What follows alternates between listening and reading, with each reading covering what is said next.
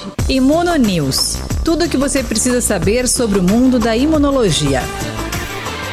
A nossa conversa é com o professor do Departamento de Educação em Saúde da Universidade Federal de Sergipe e coordenador do projeto de extensão Imunonews, Diego Moura Tanajura. Ele tem experiência em pesquisa sobre ensaios pré-clínicos de vacinas no Brasil. Seja bem-vindo, professor. Qual é o tema da nossa coluna de hoje? Olá, caros ouvintes. Hoje vamos falar sobre as variantes do novo coronavírus. Existem vírus que infectam bactérias, plantas e até os animais. Isso acontece pois todos os vírus necessitam de outro ser vivo para se reproduzir. Diferente de um fungo ou bactéria, os vírus não possuem uma maquinaria celular completa, capaz de realizar sua reprodução. Por isso, os vírus invadem a célula de um outro ser vivo para utilizar a maquinaria celular deste e assim conseguir se reproduzir.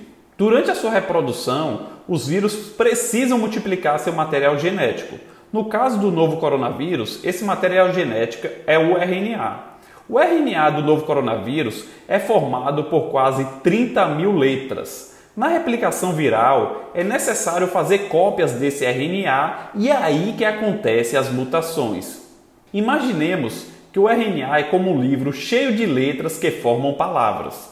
Durante a replicação do vírus, as informações deste livro precisam ser copiadas para o novo livro. Então, a pessoa que está fazendo a cópia desse livro, de quase 30 mil letras, pode trocar as letras ou esquecer de copiar alguma coisa. Ao final desta cópia, teríamos vários livros copiados com algum erro. É justamente isso que acontece com os vírus. Esses erros durante a multiplicação são chamados de mutações. A grande maioria dessas mutações, que são aleatórias, não trazem benefícios para o vírus. Então, elas acabam se perdendo. Já outras podem trazer vantagens, como por exemplo, aumentar a taxa de transmissão viral. Quando isso acontece, essa nova variante acaba predominando sobre as outras. Agora, professor, temos aí três variantes que aumentaram o sinal de alerta. O que o senhor pode falar sobre cada uma delas? Atualmente, três variantes preocupam a Organização Mundial da Saúde e o mundo. São elas: a variante britânica B.1.1.7, a variante sul-africana B.1.351, a variante brasileira P1. No Brasil, além da nossa variante que surgiu na região norte, já temos a presença das outras duas. Agora, vamos abordar sobre cada uma delas. A variante brasileira P1 foi detectada pelo Japão no dia 10 de janeiro em quatro viajantes com sintomas da Covid-19 que desembarcaram em Tóquio e haviam passado por Manaus. O Brasil foi avisado e, após análises, descobriu-se que a variante circulava na região norte desde o final do ano de 2020. Em dezembro, a P1 já era responsável por 50% dos casos na região e em janeiro de 2021 por 91%.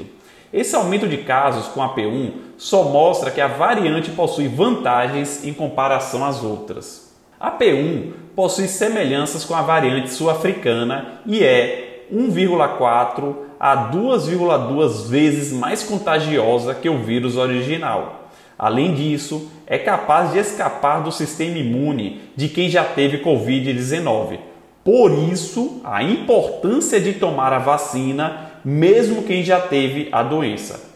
A variante P1 está presente em pelo menos 25 países. A variante britânica surgiu em setembro e rapidamente se espalhou pelo mundo.